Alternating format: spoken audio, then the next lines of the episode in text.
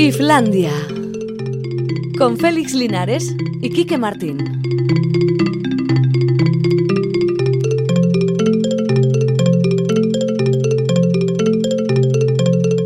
A Racha Aldión son las 4 y 5 minutos, casi 6 minutos. Esto es Islandia, ahí está Alberto Zubeldia. Esto es un poco desastre. Primero, porque nos ha desaparecido la tablet, con lo cual, claro, es normal. Me la dejaban mal y yo la regalaba Ya, siempre. Y no me he cambiado la mascarilla, con lo cual me diréis peor. Oye, ¿puedes ir presentando tú? Voy a cambiarme de mascarilla y a ver si encuentro la Bueno, tablet. a ver si encuentra la tablet. Yo creo que esto de la tablet, ¿sabes qué es? ¿Qué? Ya es de- definitivo. ¿Qué? Mañana es vuestro último programa.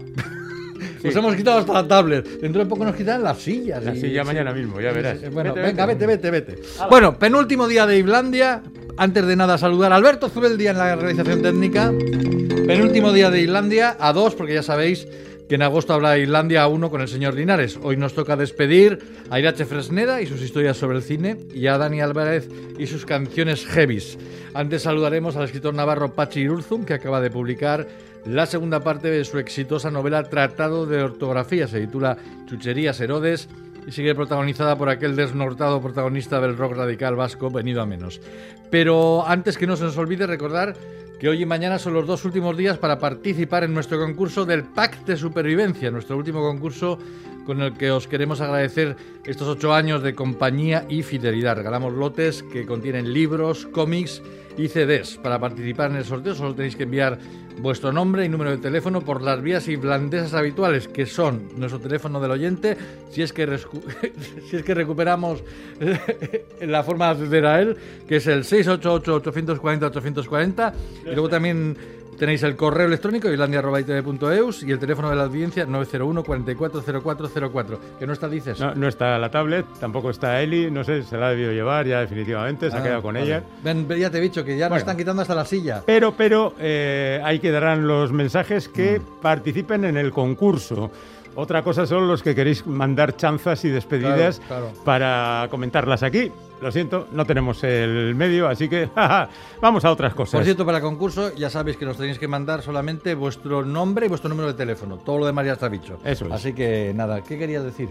Nada, quería decir que ha muerto Jackie Lane, que seguramente no la conoceréis porque fue una actriz que triunfó, es un decir, en los años 60, Mm. que fue la primera compañera que tuvo el Doctor Who de... No me riñáis, que está aquí la tabla. Ah, vale, vale, vale. Es Dani Álvarez. Estaba contando. Los heavy son así. Estamos haciendo el recuento para luego lo- ver quiénes Sí, porque triunfan. no me fío de vosotros. eh, estoy Bueno. seguro de que habéis manipulado el resultado. Vete, No, ¿qué ve- dices, ve- tío? vete, que no te oye nadie. Gente- Que estás fuera de micro. Gente más seria que nosotros no la vas a encontrar, Porque tío. me subo a Tito. Súbeme el nivel rápido, eh, que vengo a dar. Dani Álvarez, luego está al final del, pro- Vale. del programa. Ya tenemos la tablet, o sea que podéis decir lo que Eso queráis. es. Bueno, pues nada, que Jackie Lane eh, fue la primera compañera que tuvo el Doctor Who, esa legendaria serie británica, Ah, sí. aunque no llegó hasta la tercera temporada. Mm. Eh, tenía 79 años y se retiró después de hacer el papel de compañera de Doctor Who. Lo curioso del caso es que esta mujer protagonizó 19 capítulos de Doctor Who, de los cuales solo se han recuperado 8, ¿Cómo que se han recuperado? ¿Se han porque perdido? se habían perdido. Ostras. Eh, es decir, si la BBC tiene este nivel de comportamiento profesional, o lo tenía en los años 60, pues que Claro. ¿qué- es- es- qué- ¿Cómo os puede extrañar que nosotros perdamos la tablet? pues no. La verdad es que- Nosotros somos Radio Euskadi. Claro, es. que somos una Bueno, radio así peor, potente y peor, tal, pero. peor. Nosotros somos Kike y Félix. Es verdad, no. Cuyo nivel No. de funcionamiento es un poco más. Más caótico. Oh, no le vamos a echar la culpa a Radio. Euskadi, por Dios, no, por favor. Bueno. en fin. Bueno, pues al margen de eso, que la BBC también, y eso nos congratula, eh, nos hace menos raritos. Hay que decir que ayer comentábamos la decisión del Cinemaldia de sumarse a la propuesta que ya había tenido lugar en otros festivales, en la Berlinale, Berlinale, por ejemplo, de premiar solamente a intérpretes, no actores y actrices. Y ahora parece que se monta un jaleo justamente en el sentido contrario y fundamentalmente por parte de las actrices, porque dicen que como hay más eh, papeles para hombres que para mujeres, aproximadamente un 70, un 30, entendiéndose por papeles protagonistas. ¿eh? Luego la cosa está un poco más eh, eh, equitativa, pero en protagonistas hay 70 hombres, 30 mujeres. Pues les van a premiar más a ellos. No creo que eso sea así, pero bueno, en cualquier No, caso... pero es un, un argumento a tener en cuenta. Cualquier ¿eh? Tipo de decisión acaba teniendo este tipo de mm, respuestas por parte de la gente más directamente afectada. Seguro que Rebordino se hubiera preferido que le hicieran esta encuesta antes de tomar la decisión de, Claro. de poner este Claro, tipo de cosas. Bueno, y luego eh, yo creo que tenemos ante nosotros, aunque sea por motivo de muerte, la de John McAfee. eh, una historia verdaderamente tremenda, porque Mm, sí, este hombre que se ha suicidado teóricamente en la cárcel de Barcelona, digo teóricamente porque él dijo, si me suicido, yo no lo hice, me mataron. Y no lo dijo una vez. Este hombre, pues es una especie de fenómeno. Su padre también se suicidó. Podíamos intuir que hay genéticamente eh, tendencias suicidas, pero en cualquier caso es un tipo que participó en la NASA, que creó el antivirus más famoso de la historia, que ha ha estado metido en montones de conspiraciones, ha tenido demasiado trato con las drogas, negocios de prostitución, negocios de construcción, negocios de todo tipo. Un mirlo blanco. Y últimamente le daba mucho a la criptomoneda. Bueno, pues el tipo al final, como Al Capone, le pillaron por no pagar impuestos y acabó prisionero en la cárcel de Barcelona, donde ahora se ha suicidado. Hombre, Dicen- sospechoso era que parece ser que le iban a extraditar a Eso es. Estados Unidos y allí en Estados Unidos había bastante miedo por parte de algunas eh, personas y colectivos por lo que pudiera decir una vez estuviera enfrente de la gente de- del FBI. Bueno, pues mira, esto es como todo lo de las conspiraciones, que te lo puedes creer o no te lo puedes creer. Ya, ya, pero bueno, que esto es como lo de la, ¿cómo era? las megas, ¿no? a ver las águilas. A ver las Por sí. eso. mm. Eh, se, han, se han dado a conocer hoy los premios Guriartea 2001, que ya sabéis que son los premios más importantes que se conceden en la comunidad autónoma vasca en el ámbito de las artes plásticas y visuales. Yo creo que son además tres premios incontestables. El de reconocimiento a la categoría artística, o sea, que reconoce toda una vida dedicada al mundo del arte, ha sido para el artista bilbaíno Darío Urzay, que, bueno, lleva como 40 años de de artista muy comprometido en la, en, la, práctica del arte. El jurado ha dicho que encarna como pocos al pintor de la época que le ha tocado vivir. Luego, eh, el reconocimiento de la actividad creativa, es decir, a una persona que está creando en estos momentos, evidentemente más joven que el premio a, a toda una generación, ha sido para Damaris Pan, la artista de Mayavia, es una de las principales representantes del resurgimiento que vive la pintura durante los últimos años en, Euskadi. Y el tercer premio, el de reconocimiento de la actividad realizada por diferentes agentes en el ámbito de las artes plásticas y visuales, normalmente para darlas a conocer, pues ha recaído en Pello Aguirre, que es un tipo que hace de todo, vamos, que, que- que- que es un gran investigador, que, que produce y difunde eh, eh, a través de, la, de plataformas sus, sus reflexiones sobre el arte, que ha sido curator de, de exposiciones, en fin, que lo dicho, que son tres premios que son incontestables, de estos que dices... Ya Darío Urzaida. Maris Pan, Pello Aguirre, pues nada, na- nada, nada, nada que decir vamos, Vale. sobre eso. Bueno, dos detalles. A ver. Vuelven las riñoneras para este verano. Uy, mi madre. Lo digo por si estabais contentos de que llegue el verano, ya dejaréis de estarlo. Eh, ¿Tú querrías que volvieran las mariconeras aquellas famosas? Ya, pero me Que me perdone por la expresión, pero es que se, se- llamaban sí, así. sí, pero me creó una tendinitis tremendo. ¿En el brazo? que- Sí. En el codo, así que... Ah, ¿que, que llevaban muchas cosas en el, en el bolsito. Claro, era cuando yo me dedicaba al vicio, llevaba tabaco, mechero y todo este tipo de cosas, una petaquita, en fin. Ya, ya, ya. Pero luego ya cuando maduras, pues ahora podría llevarla y seguramente sería más liviana. El otro asunto, quiero, quiero entrar en la polémica del público en los estadios. Sí. Una cosa os digo. Yo llevo en yendo al cine y al teatro desde junio del año pasado. Sí. La gente del fútbol lleva sin ir al fútbol desde marzo del año pasado. Eso es, eso es. Si yo hubiera sido aficionado al fútbol, hubiera exigido que me trataran igual que a los espectadores de cine y teatro. Hemos sido en ese sentido unos privilegiados. ¿Por qué en lugares cerrados como los cines y el teatro eh, se permitía entrar y en lugares, lugares abiertos como los estadios no? Ostras, ¿habéis oído lo que ha dicho Félix? ¿Eh? Defendiendo a la, a la gente del mundo del deporte y sobre todo Hay del que- fútbol. ¿Por qué? Porque la razón tiene que estar donde está. ¿Qué has comido Y hoy? está. No, he comido muy bien, gracias. bueno, hay alguien que dice, ¿podrían ustedes ser tan amables de regalarme un pack de supervivencia? Joder, tío, casi nos obligas a dártelo. No te lo vamos a dar. si Dicho así toca con esa amabilidad, Pero, no, vas a entrar en el sorteo, Eh. como, como, como Tokiski. Luego hay otra gente que dice, gracias por los buenos ratitos. bueno, Ah, pues nada. que Queda un programa el de mañana, ¿eh? Todavía. Sí, o sea todavía, que-. Si y, luego, y recordar que en, que, que en agosto está el señor Linares con su, con su Islandia de verano. Bueno, estoy o sea que- preparando un Islandia de verano que os va a dejar a... Eh, bueno, mejor me lo callo. Bueno, ponemos algo de música. Pues es conveniente. sí. Venga, tenemos una exclusiva, mira. Ah, ah, ah, que paren las máquinas. El 9 de julio sale a la venta en todas las plataformas el nuevo trabajo del bilbaíno James Run, que se presentó hace unas semanas. Es un EP de cinco canciones titulado 2021. En él hay un tema, Before This, antes de esto, en el que James reflexiona sobre cómo era la vida antes de la pandemia, cómo cambió luego y las consecuencias que trajo y que aún están entre nosotros. Dice en un momento de la canción, ¿recuerdas cómo eran nuestras vidas antes de esto? Pues eso. Yo sí. Before This. En exclusiva para Islandia, James Run.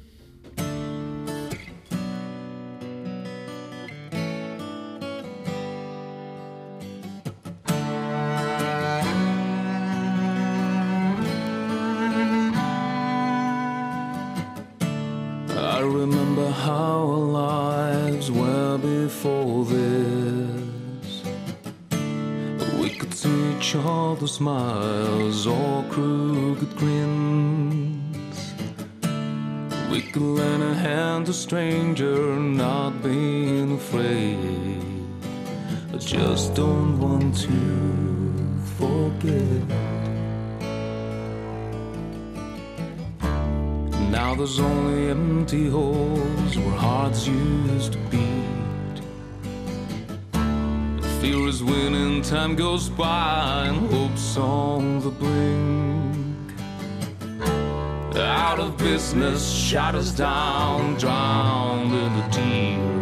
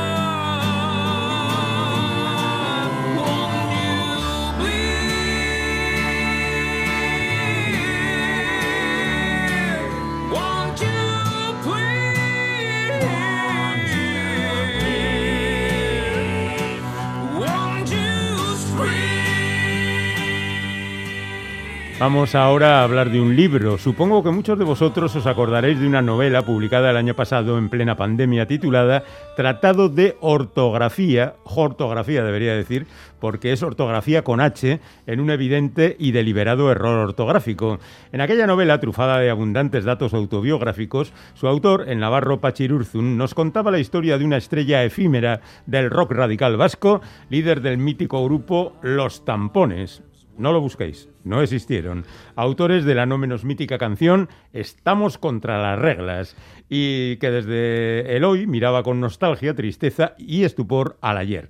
Desde un hoy en la cincuentena, arrasado por la muerte de su mujer, lidiando con dos mellizos adolescentes y malviviendo con un sueldo como bibliotecario y con lo poco que iba llegando de su abundante y poco exitosa carrera como escritor, columnista y periodista. Pues bien, visto el éxito del libro, Pachi ha decidido publicar una nueva entrega de las andanzas de este personaje traicionado por la vida en Chucherías Herodes guía turística de Jamerdana, en donde encontramos a nuestro héroe cada vez más alejado de sus hijos, cada vez más pobre, cada vez con menos esperanzas, sin pareja y volcado en conseguir el bote de un famoso concurso televisivo. Se parece mucho a uno de TV que se emite al mediodía, en el que no para de hacer el ridículo. La novela se completa con tres bonus track en forma de relatos que de alguna manera entroncan con el mundo en el que se desenvuelve nuestro protagonista. Irurzun es autor de libros tan estupendos como La tristeza de las tiendas de pelucas, Pan duro, Oh, Janis, mi dulce y sucia Janis, Ciudad retrete, Los dueños del viento, Diez mil heridas, Atrapados en el paraíso, Dios nunca reza, o de igual a igual, ocho historias del comedor solidario París 365. Pachirurzun, Arrachaldeón, Agacha León, buenas tardes. bienvenido. Creo que ya no podemos decir aquello de este es un escritor para minorías. Mm, ¿Cómo te has tomado el éxito de tratado de ortografía? Bueno, la verdad que estoy muy contento con cómo ha ido esa novela, ¿no? Porque bueno, ha tenido varias ediciones, se ha editado en México y bueno, de- sobre todo desde el primer día recibí mensajes de, de lectores, ¿no? Que se identificaban mucho con ella y, y, en fin, eso de alguna manera me ha reforzado la idea de, de hacer esta segunda parte o continuación que, aunque en realidad era algo que ya ya lo tenía decidido antes, ¿no? Porque bueno, mi idea era hacer un ciclo de novelas con un personaje que era algo que no había a lo largo de, de los casi tre- o los 30 años que llevo escribiendo nunca había hecho, ¿no? Repetir personaje y, y, bueno, me apetecía, ¿no? Entonces, pues, eh, pero bueno, claro, el, el- el hecho de que la primera novela pues no fuera mal, digamos, pues eh, pues me, me ha, me ha dado más fuerza ¿no? para, para repetir y, y de una manera tan tan rápida, ¿no? Porque han pasado en realidad nueve meses desde que publiqué la otra. Mm, ¿Qué tal se vive en el Star System literario? Bueno, no sé, yo realmente no creo que esté ahí, ¿no? Pero, pero bueno, eh, sí que es de agradecer, ¿no? Pues que cuando publicas algo tenga cierta repercusión. Es tu libro con más repercusión, ¿no? Yo creo. Sí, yo creo que sí. Bueno, hay otra novela, una novela histórica que era Los dueños Ah, del sí, viento, que sí, también tuvo sí, pues también bastantes ventas y alguna que otra edición. Y, pero bueno, sí, y sobre todo en realidad es el libro con el que yo más me identifico, digamos, Mm. respecto a mi- al tono, a mi manera de escribir. a- hay mucho también mío en él, ¿no? Muchas vivencias, muchas cosas biográficas. Entonces, pues bueno, le tengo, Mm. tengo cariño a todos los libros que he escrito en realidad, ¿no? Pero bueno, sí que es cierto que, que al final hay algunos en los que, pues bueno, son más tu ojito derecho, digamos, ¿no? Mm, Bueno, de lo que sin duda alguna te habrás dado cuenta es de que todo lo referente al rock radical vasco está muy vivo todavía por ahí fuera, mucho más que en casa. No sé si hemos decidido prescindir de nuestra historia o por ahí hay más nostalgia, no sé.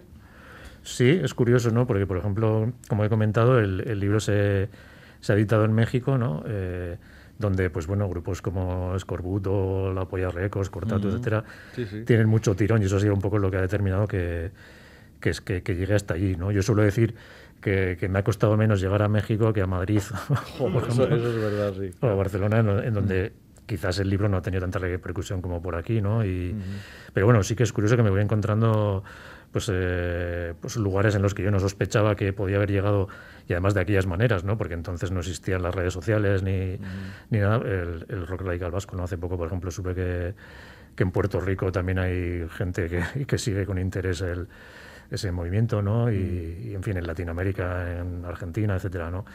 Y sí que es cierto que, que quizás ahora se está valorando más lo que fue todo eso que, que en su momento, ¿no? Mm. Oye, tu protagonista sigue siendo un pobre desgraciado, porque es un pobre desgraciado. Incluso después de su momento de gloria al final de la primera novela, no vamos a decir cuál es, por si alguien quiere leer las dos, eh, sigue siendo el fiel representante del mundo ese de tiramos como podemos, que está más presente en nuestra sociedad de lo que parece, ¿no? Sí, sí, sí. Bueno, de hecho, en, en esta segunda entrega, Chucherías Herodes, eh, nos lo vamos a encontrar pues intentando sobrevivir de maneras un poco rocambolescas, ¿no? Pues eh, desde disfrazándose de Spiderman con un traje que compran los chinos y le queda pequeño y pidiendo Para, sa- para sacar unas monedas, claro. para sacar unas monedas en la calle o presentándose a ese concurso de televisión e intentando un poco pues eh, eso sobrevivir no el, al final bueno los personajes literarios todos sabemos que siempre nos gusta más pues el, el perfil del, del perdedor incluso del pícaro que tiene que buscarse la vida no y, y yo creo que sigue un poco esa senda no este personaje que, que por cierto sigue sin nombre que es. siempre digo el personaje el protagonista es un poco reiterativo pero no lo bauticé en, en su- en la, la primera ocasión y y de momento va a seguir así. Bueno, ten en cuenta que hoy el Papa ha estado con Spiderman, o sea que, a ver, que usted podía haber tenido una oportunidad también ahí. Sí, sí, habría sido una buena ocasión, ¿no? Pero- Bueno, pero el caso es que el hombre ve la tele, ve un concurso, se dice, yo esto lo gano de calle, así que me voy allá ¿eh? a salir de la miseria. El concurso se titula La Escalera y es bastante parecido a Atrápame si puedes. Sí. Eh, has hablado con ellos, sabes si han leído el libro, te van a pedir derechos de autor. Pues no, pero me pasó una cosa muy curiosa, ¿no? Con Respecto a esto, ¿no? Porque evidentemente el referente real es ese, por, Atrapame si puedes, que es un programa que yo suelo ver prácticamente todos los días, o por lo menos tener puesto mientras preparo la comida, ¿no? Y es cuando te dices aquello de, uff, esto yo lo saco de calle. sí, sí, sí, claro, luego hay que, hay que verse allí, ¿no? En, la, Con los nervios, en claro. situación, ¿no? Pero me pasó una cosa curiosa, es que un día viéndolo, de repente hicieron una pregunta referida a la anterior novela, ¿no? Tratado de ortografía. Y yo ya había empezado a escribir el libro y a y este, este libro nuevo, ¿no? Y entonces, bueno, vi en- vi en ello como una especie de, no sé si de señal De o no. permiso Sí. no pedido, ¿no? Sí, sí, sí. Entonces, pues bueno, ya pues eh, seguí adelante, ¿no? Y con más ganas si cabe, ¿no? Oye, el tipo sigue viviendo en Jamerdana, en el barrio de Beirut, que esto es Iruña, ¿no? sí. Bueno, pues sí, puede ser, pero claro, también me sucede que hay gente que vive en Gasteiz, ¿no? En Bilbao, o incluso me ha pasado en México, ¿no? De algunos barrios que lo identifican Ah. con, con, pues con Beirut y Jamerdana, con, con sus lugares, ¿no? Sí, Donde sí. viven. Con lo cual, bueno, al fin de cuentas lo que se trataba era de hacer una...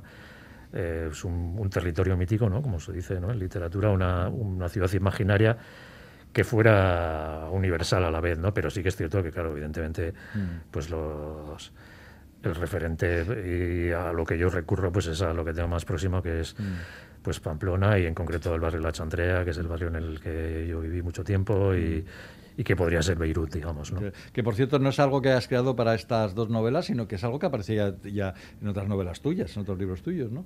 Sí, de hecho las dos primeras novelas que escribí mm, tenían por ese escenario ¿no? de Jamerdana y bueno, ya lo he contado también otras veces, ¿no? que al final con esta, estas novelas ha sido un poco como volver a o cerrar un ciclo, ¿no? Y, ver cómo pues a lo largo de tantos años que llevaba escribiendo y haciendo cosas que aparentemente pues eran inconexas o no tenían mucho que ver, pues bueno, se, se- pues encontraban, ¿no? Eh, pues un eh, pues eso, ese círculo que se cerraba en esta en estas novelas, porque bueno, en ellas, aparte de que está ese escenario eh, real, o ese escenario de Hamerdana, que estaba en esas primeras novelas, pues también hay eh, pues mucha literatura li- biográfica que también he utilizado en otras ocasiones, o, o, bueno, la propia ciudad de Hamerdana también ha aparecido en encuentro en, en otros relatos y algunos personajes también pues andan paseando por ahí. Sí, ha sido un poco como ir recuperando eh, pues lugares ¿no? y personajes, historias de otros libros y,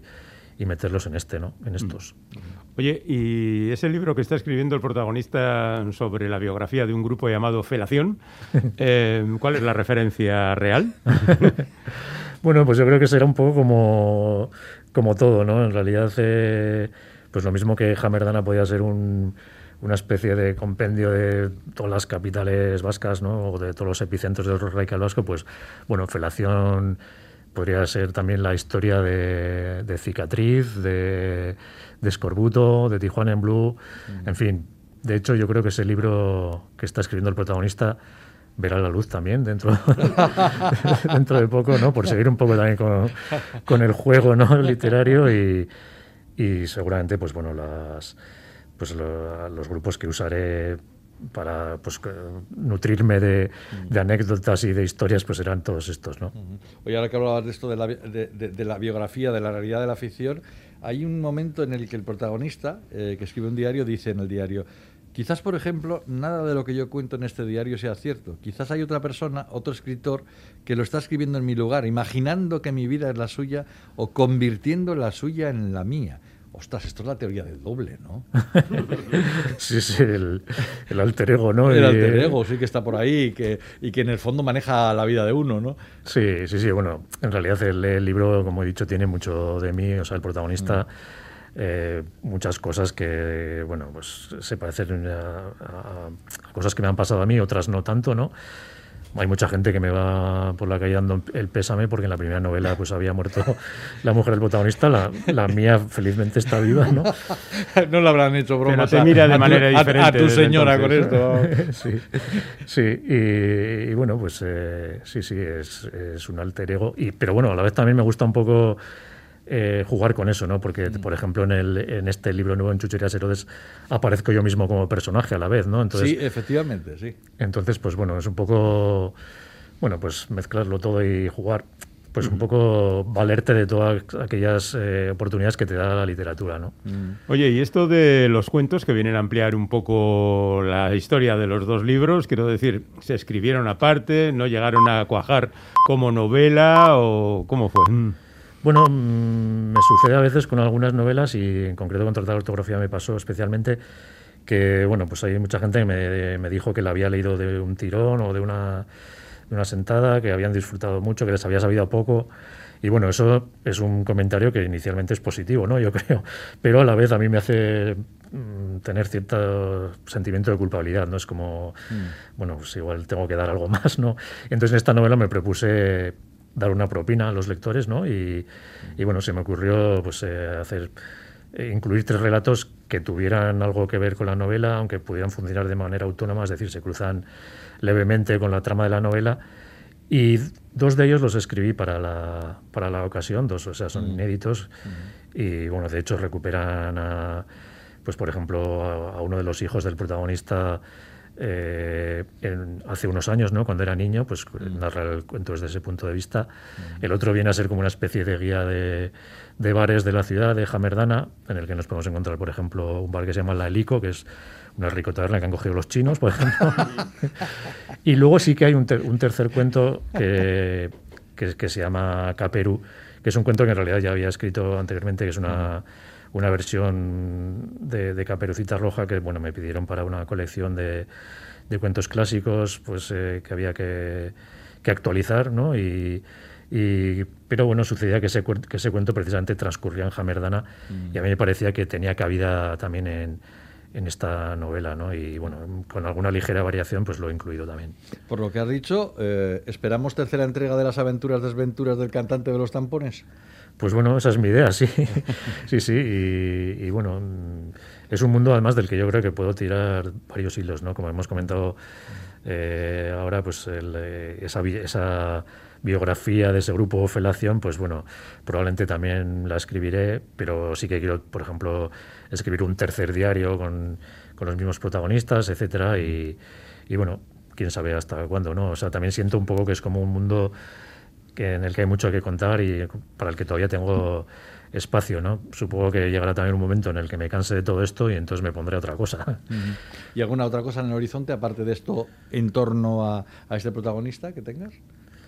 Eh, bueno, mm, no relacionado con esto, también sucede una cosa que a veces los ritmos de, de edición y de escritura son diferentes, ¿no? Y, bueno, por ejemplo, mucha gente me ha dicho que, que rapidez a la hora de, de- de escribir este libro tan seguido del anterior, pero lo cierto es que entre uno y otro eh, había otra, otro proyecto que, que por una serie de circunstancias, bueno, por, por la pandemia, ¿no? Pues eh, se retrasó y se publicará en febrero del año que viene y es una novela histórica que no tiene nada que ver pero que bueno, es una novela que, que transcurre en el balneario de Santa Águeda, posteriormente convertido en manicomio, ¿no?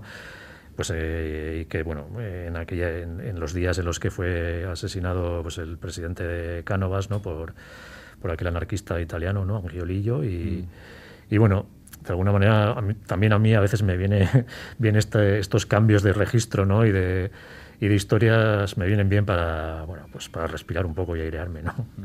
Bueno, pues ya ven que vamos a tener mucho trajín con Pachi Urzun en los próximos tiempos. En las librerías, Quique ya no le entrevistará, pero bueno, ese es el problema de Quique. O sea que Pachi, tú y yo quedamos, ¿vale? Perfecto, perfecto. Bueno, Un ahora, abrazo, compañero. Chucherías Herodes en, en Pamiera. Un abrazo, Pachi, y gracias por tanto, ¿eh?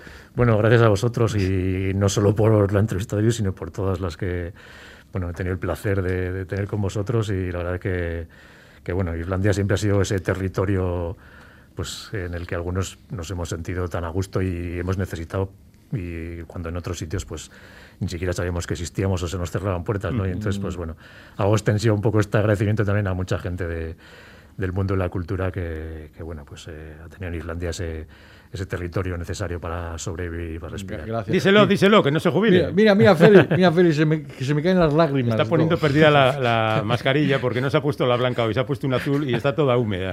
Gracias, Pachi. Venga, hasta la próxima. Agur, agur. Agur.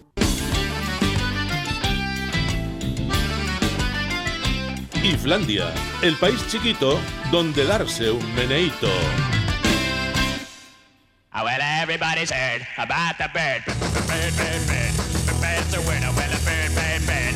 Bird is a winner. Well, a bird, bird, Aquí está, sonando por última vez nuestra mejor sintonía, la que anuncia la llegada de... ¡Tachán, tachán! Irache Fresneda. Hola, Irache. ¿Qué tal? Pues- Es verdad eso que dice Félix, ¿eh? Esta es una de nuestras mejores sintonías. Y la escogisteis vosotros. Una sintonía magnífica con la que Coldo Almandoz y, y yo disfrutamos durante un buen tiempo de, de este programa y Un de par de vosotros años, dos. un par de años, ¿no? Sí, yo creo que llegaron a ser dos años, ¿no? Dos temporadas. Sí, dos temporadas Sí, con Coldo. sí, sí. Luego ya Coldo tuvo que dedicarse a sus cosas. Mucho cine, evidentemente. Yo también me dediqué en mis cosas, pero seguí viniendo. Ahí está. No Ahí fui está, una está. cobarde. Ahí.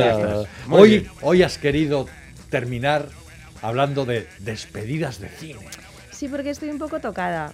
Estoy un poco tocada porque, Bueno. a ver, es que, a ver, a la audiencia hay que contárselo todo. A esas personas que nos están escuchando ahora, a, a ti que me escuchas, A ver. pues les tengo que contar muchas cosas. Y entre otras, pues que yo a estos dos señores de aquí les he conocido cuando era una niña.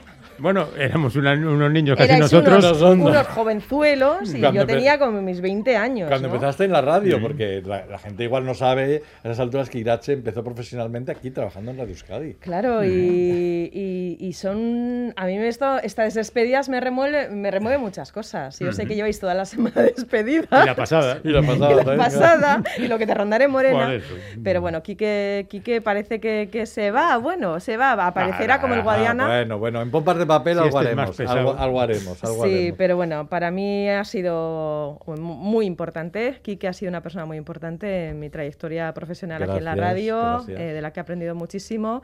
Y con Félix seguiré aquí aprendiendo. Y bueno, y con Quique fuera de la radio También, ya también. También, también. Mm. Bueno, despedidas de cine, a ver. Despedidas de cines porque es lo que toca. Nos O sea, finales de películas. Eh, es que eso es un final de película también, el de este programa. ¿no? Mañana, Que- mañana, que se prendemos fuego al estudio. Mañana algo habrá que hacer, como Carrie, ¿no? Sí, Como Dios Carrie, os mío. hacéis un Carrie a lo ¿Cómo lo? Y bueno, no hemos traído a Carrie porque ya hemos hablado de ella en otras ocasiones. Entonces, eh, sí, quería hacer una despedida, pues no sé si a lo grande, a lo pequeño. Lo que no hemos traído es la, el final del Titanic, por, por razones obvias. porque además todo el mundo lo sabe. Y porque es horroroso, ¿eh? Y porque es horroroso y es un mal final. Y no queríamos un mal final. No, venga, ¿eh? Preferíamos buenos finales. primer final. La la la.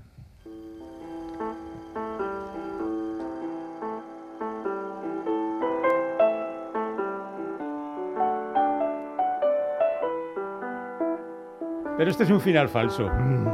Es un Sí, final porque- inventado. Porque es un doble final, es un final que no es final. Que juega con la realidad y lo que uno se puede imaginar de cómo fue su vida o podía haber sido su vida. Y aún así es uno de esos finales que te destroza. Sí, porque es un Porque poco... ellos no se quedan juntos. Porque claro, nos han metido por la vena Mm, tanto amor romántico. claro. eh, ese que ya sabéis que a ver, no existe y suele ser hasta malo, Ujú. eh, hasta empalagoso, pero nos lo hemos creído, hemos eh, experimentado todas las eh, vivencias, situaciones de esos personajes y ese final, pues dices, pero ¿por qué no? ¿Pero por qué no? ¿Pero por qué se queda con este otro señor aburrido? Es mucho más divertido el músico, ¿no? Hombre, Esa claro, locura. Y encima Bueno, Ryan Gosling. Y, hacen, y nos hacen la, pir- la pirueta final, ¿no? de, de estar, de que estén otra vez bailando, mirándose. Eh, pero es un final que en lo que tiene que ver con, con la realización, con la utilización de la música, pues es especialmente eh, interesante, es, es muy plástico, es un final de primeros planos, de minimalista, eh, de acercamiento hacia las emociones, eh, lo limpia todo, ¿no? Al final, Eh, incluso depura hasta, hasta esos acordes del piano, ¿no? Eh, En este caso. Pregunta un oyente, spoiler. Ah, haberla visto.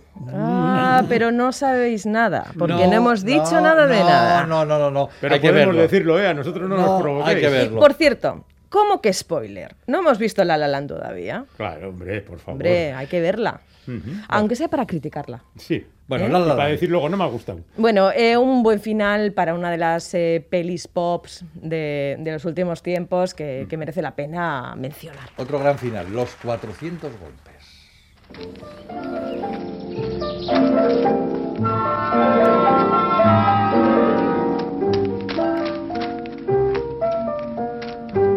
Va el chaval corriendo por el campo y de repente se encuentra con la playa. Con el mar. ¡Hala, venga! Otro, este sí que hace spoiler, pero bueno. bueno, eh, yo quería enlazar La La Land por, por aquello de los eh, paraguas de Cherburgo. Ah, qué bueno. Eh, La sintonía musical de la que bebe La La Land, eh, de la que se- en la que se inspira o copia, diría alguno que otro, o alguna que otra. Y, y esta película, ¿no? Porque ya mm, seguimos en Francia, nos volvemos a Francia y, y ahí nos encontramos con, sinceramente, a mí es uno de los finales de la historia del cine que más me ha marcado. ¿Por qué puede ser?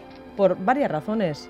Entre otras porque la película, si la has visto en el cine, tu memoria audiovisual en cuanto a la intensidad de las imágenes, de los sonidos, de todo, es mayor, porque se aprecia mucho mejor eh, el trabajo de, de un cineasta, en este caso de Truffaut, ¿no? de François Tri- Truffaut.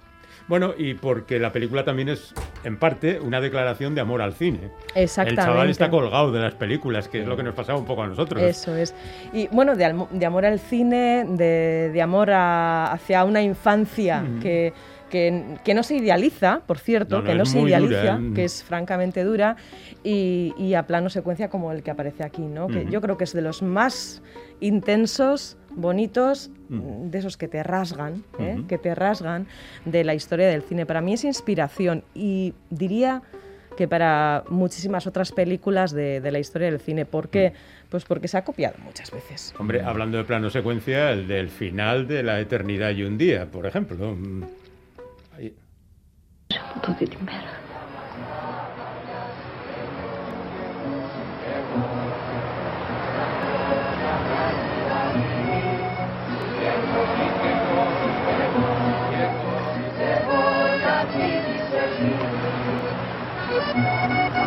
Ahora vienen siete minutos y pico de plano secuencia. ¿eh? Sí, sí. Sea, Intensitos, ¿no? Eh, de una persona eh, tan interesante, eh, cinematográficamente hablando, como, como es Angelopoulos, ¿no? Ujú. uno de los cineastas fallecido, tristemente, más eh, interesantes y diría alguno que otro intenso, ¿no? De, Mm, lo es, lo es. Del panorama. Pero esta historia es especialmente eh, bonita, ¿no? Porque Bruno Ganz interpreta aquí a- a un poeta que eh, bueno, se ha olvidado de vivir, que es una de las constantes de, de las películas de, de Angelopoulos. Se ha olvidado de vivir y de, y de querer a, a esa persona que ha sido su compañera, ¿no? a Ana un poco. Y es cuando descubre sus cartas y ahí pues eh, empieza a, a vivir de otra manera esa relación que, que- que a la que falló de alguna manera. ¿no? Eh, ¿Cómo se agarra la vida junto a, junto a un niño albanés que, que aparece eh, cerca de su ciudad? Bueno, tiene algunas de las secuencias de la historia del cine, como la del autobús, que es extra- de verdad extraordinaria. O sea, es como disfrutar del cine, ¿no? Y la música. Eleni Karendru, que es eh, una compositora absolutamente maravillosa y que ha acompañado en la realización de toda mi tesis doctoral, por cierto. Has tenido esta Me la música, ponía ¿eh? en bucle. Qué bueno. Me ponía en bucle esto y así es que lograba, conseguía escribir sobre Las von Trier. ¿Qué es el mañana, Ana? Un día te pregunté cuánto dura el mañana y me respondiste la eternidad y un día. Sí, ya, pero el tío se va a morir luego, o sea que... eh, ¡Hala, Ya otro spoiler! ¿ves? Otro. ¡Hala, otro Ya no- spoiler! Venga, bueno. vamos a poner un final que sabe todo el mundo cuál es. Venga. mm.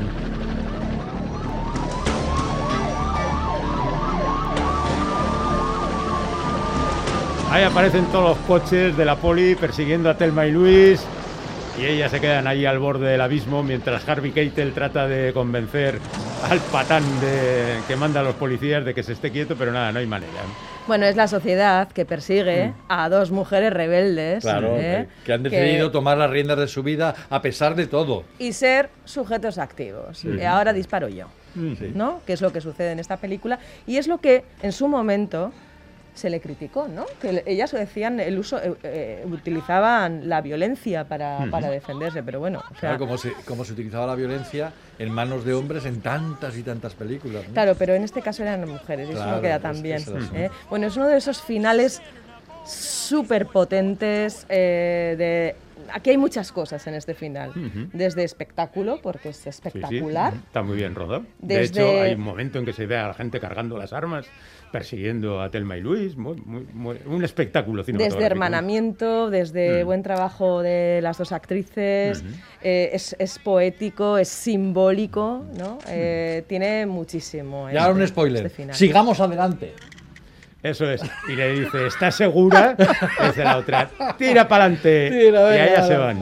Bueno, dice la, la guionista que esta es una de esas eh, películas o secuencias, mejor dicho, que va, dispara eh, hacia directamente hacia la memoria colectiva, ¿no? De esas del, de esos finales en los que te acuerdas. sí, sí. Es decir, hasta los grandes centros comerciales hacen camisetas con ese final. bueno, y aquí otro final muy emotivo. La pregunta 1 mide la perfección del poema, la pregunta 2 mide su importancia. Y una vez estas preguntas han sido contestadas, determinar la grandeza de un poema resulta una tarea fácil. Si la medida de perfección del poema se coloca en la horizontal de una gráfica... Señor Keating, ¡Nos obligaron a firmar a todos! Tiene que creerme, es verdad. Le creo todo. Márchese, El profesor Keating. Keating al que están echando, hasta que los alumnos se rebelan y dicen aquello de, oh capitán, mi capitán. Subiéndose a los pupitres de la clase. Ah, El pero club hay, de los poetas pero hay alguno que otro que, Que se no, queda sí, sí, sentado. hay unos como, cuantos que se yo por si acaso no me levanto, Déjate. no vaya a ser que me Pero, caiga pero los del club se levantan. Sí, los del club se levantan y homenajean a, a su profesor en este caso, ¿no? Que, que lo merece porque de alguna manera les ha removido, ¿no? en, en- en ese estar eh, como estudiantes amebas, ¿no? Que es lo que suele pasar muchas veces en estos centros eh, de estudio universitarios, ¿no? Eh, en este caso eh, hay algo muy interesante, ¿no? De, de este trabajo y sobre todo de, de la poesía, que me pareció curioso porque yo no lo sabía. Que el poema de Walt Whitman, el de Oh Capitán, mi capitán, está dedicado a Abraham Lincoln. Sí, sí, efectivamente. Pues yo mm, no me acordaba de esa historia y dije, ahí va la leche, cuando le, cuando le bueno, pues el asesinato de, de Abraham Lincoln, ¿no? Pero tu final, tu final es tu final. Por Bueno, favor. mi final es mi final. Ese final. Estaré aquí mismo. Te vamos a despedir como a Ete. Bueno, con el abrazo del oso espero que no. Eh, Estará, estaré ahí, Bueno, ahí en estaré tu aquí corazoncito. simbólicamente, El abrazo Quique de estará, Elliot Islandia y- también. Y yo, bueno, pues el Radio Euskadi siempre va a estar en mi corazón. Por supuesto. Irache Fresneda. Agur, compañero. Gracias por todo y por tanto. A vosotros. Agur, agur. Agur. Agur. Islandia, el lugar perfecto para hacer lo que te dé la gana.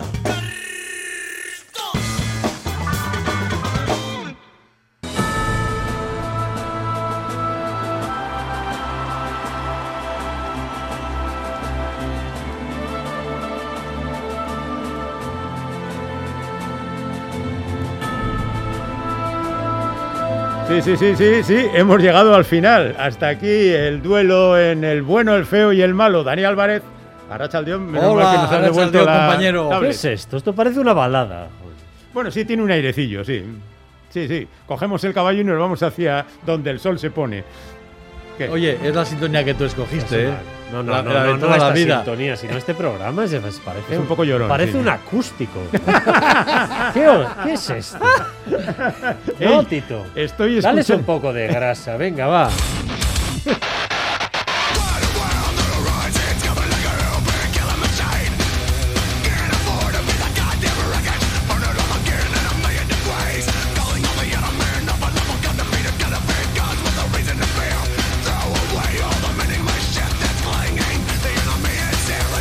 Hay un mensaje en el WhatsApp.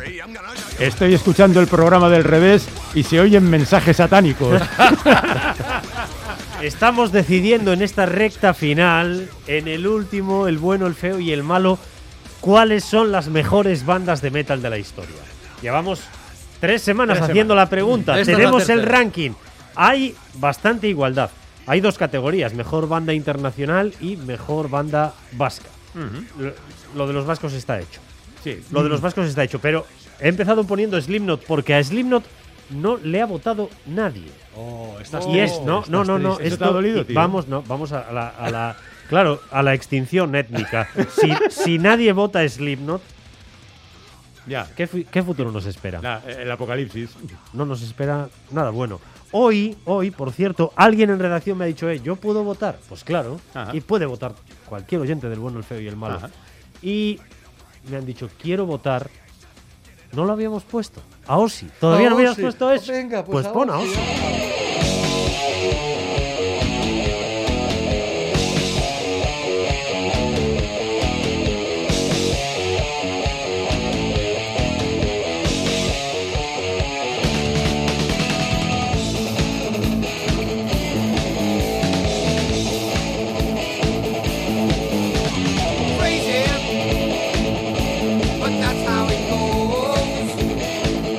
Quiero decirte que también ha llegado un WhatsApp votando a- a- al normal, en el caso de los grupos vascos, que ya diremos luego, y a Osi. Y hay más mensajes. Dani, otro garito que nos cierran. Eh, cierto, cierto, cierto. Y la mejor banda de metal del mundo mundial es la Scotch Brite.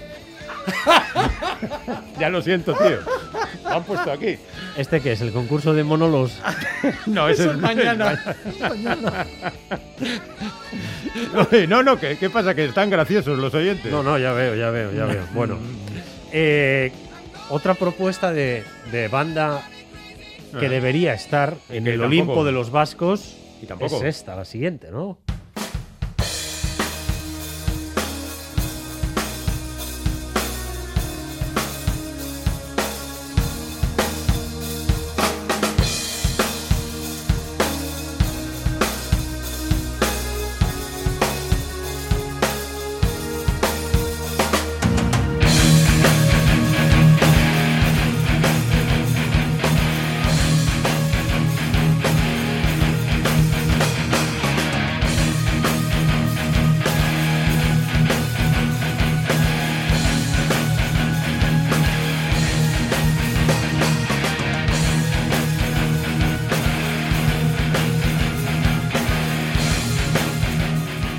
Vamos a ver, a Dani le ha, llo- le ha sentado mal lo de PLT, pero sé que hay otro grupo no mencionado que le ha dolido más, tanto que ni lo ha puesto. Nadie ha votado a Gojira. Nadie ha votado. Sí, sí, sí, sí, hay un voto a Gojira. Ah, Estaba haciendo el repaso. Hay, Ah, hay sí. un Ah, voto hay a un voto Gojira. a Gojira. Hay un voto a Gojira. Ah, bueno. Eh, sí, sí, sí, Pero sí. aún así un voto a Gojira es poco, ¿no? Es poco, sí, porque, a ver, hay mucha pluralidad. O sea, hay gente que ha votado desde Led Zeppelin, sería más que discutible poder considerarles metal, pero Bueno. bueno, desde Led Zeppelin hay uno que ha votado, o una, Mm. que ha votado a Europe. Igual ha sido tú en un momento. Habrá sido el de Scotch Brite, igual, de broma. Cuidado, hay otro que le replica. El Scotch Brite no tiene metal, eso es el nanas. Ese es rápido. a ese este rápido, nivel de es discusión bueno. estamos en este- Ese es bueno. Hay uno que ha votado a Bathory. O sea, hay que ser, o sea, Sí. pero Pero de bueno, Chaleco de parches y, y tachuelas para votar Bathory. Cuidado, eso es, bueno, eso es gu- producto gourmet. ¿eh? Pero bueno, Bueno, el ¿quién ha resultado está bastante claro. Bastante claro. Eh, en el capítulo internacional, el podium lo componen Motorhead, que ha superado por poco a Metallica. Motorhead terceros. Segundos, los Judas. Ajá. Y ganadores.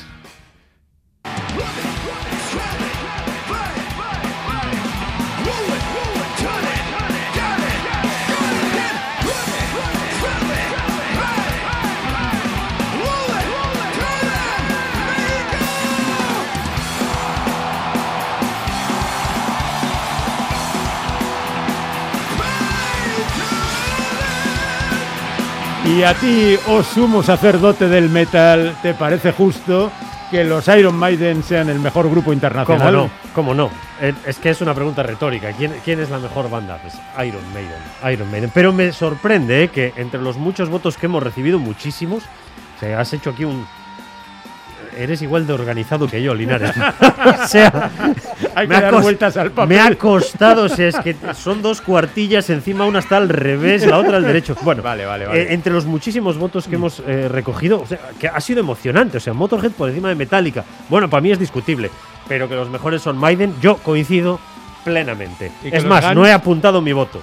Eh, Y que los Guns no hayan tenido apenas votos. Bueno, eso no me sorprende porque ya digo que hay- ACDC también, con una escasa es que yo ya digo que yo tengo ahí dudas de que, de que esté. Pero mira, por ejemplo, ahí tiene un voto Bullet for My Valentine. No sé, es, eh, es Yo curioso, tampoco, no la conozco. Son, eso- son eso te jóvenes, da- son eso- jóvenes. eso te son da esperanza. Gales, Te da- galeses. te da esperanza. Sí, me da esperanza, me da esperanza porque, hombre, no, Gojira no han tenido apenas votos, pero bueno, oye. Bueno. luego tienen un voto Reno Renardo, o sea, que, es que tenemos oyentes de muchísima calidad, pero Reno muchísima Renardo. calidad. Vale, vale, Muchísima Reno calidad. Renardo. Bueno, y la lista vasca, ¿cómo queda? Y la lista vasca, eh, es que, a ver, también hay muchísimas bandas eh, votadas, Curaya, Lachen, hasta los Voltium eh, de Orduña están aquí, Eunquilo, los Coma, por supuesto, están Sociedad Alcohólica, por supuesto, eh, Berricharrac, eh, como digo, el Reno Renardo. Eh, No, por el otro lado ya no hay de sobresalen, sobresalen Ah. en el segundo lugar Anestesia, con bastantes votos. Pero es que Sutagar tienen cinco veces más votos.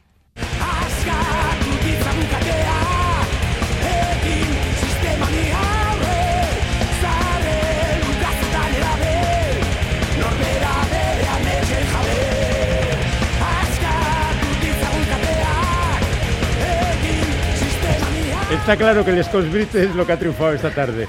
Reclamo su sitio para Scotch Brite entre Iron Maiden y Euro. Cuidado que Scotch Brite es buen nombre para un grupo, ¿eh? Es verdad, la verdad No sé si alguien se lo ha puesto, es buen nombre. Es buen nombre. sí. Bueno, queda. Bueno, ¿satisfecho con el resultado de tu. Sí, sí, sí, estoy muy de fans? acuerdo, muy de acuerdo. Maiden y Sutagar se pueden considerar Son perfectamente los, indiscutibles, los ¿no? dos eh, ganadores. Sí, Bueno, sí. ¿y satisfecho por tu paso por el bueno, el feo y el malo? Bueno, yo os tengo que agradecer a vosotros y a los oyentes eh, eh, este espacio. Hay que ser muy macarra para montar en la radio valiente. generalista del año 2021 un programa de heavy metal, un espacio de heavy metal. No sé cuántos años hemos estado, cuatro o cinco, me da igual. Me lo he pasado bien. Me he reído mucho, he hecho lo que me ha dado la gana, Eso es verdad. como casi siempre por otra parte, y he puesto la música que más me gusta y creo que la gente lo ha agradecido. O sea que, bueno, eh, Dani Álvarez. un placer amigos. Seguimos viéndonos por la ¡Hasta redacción. siempre, Dani! Agur. Agur, agur a Mañana último programa de Islandia.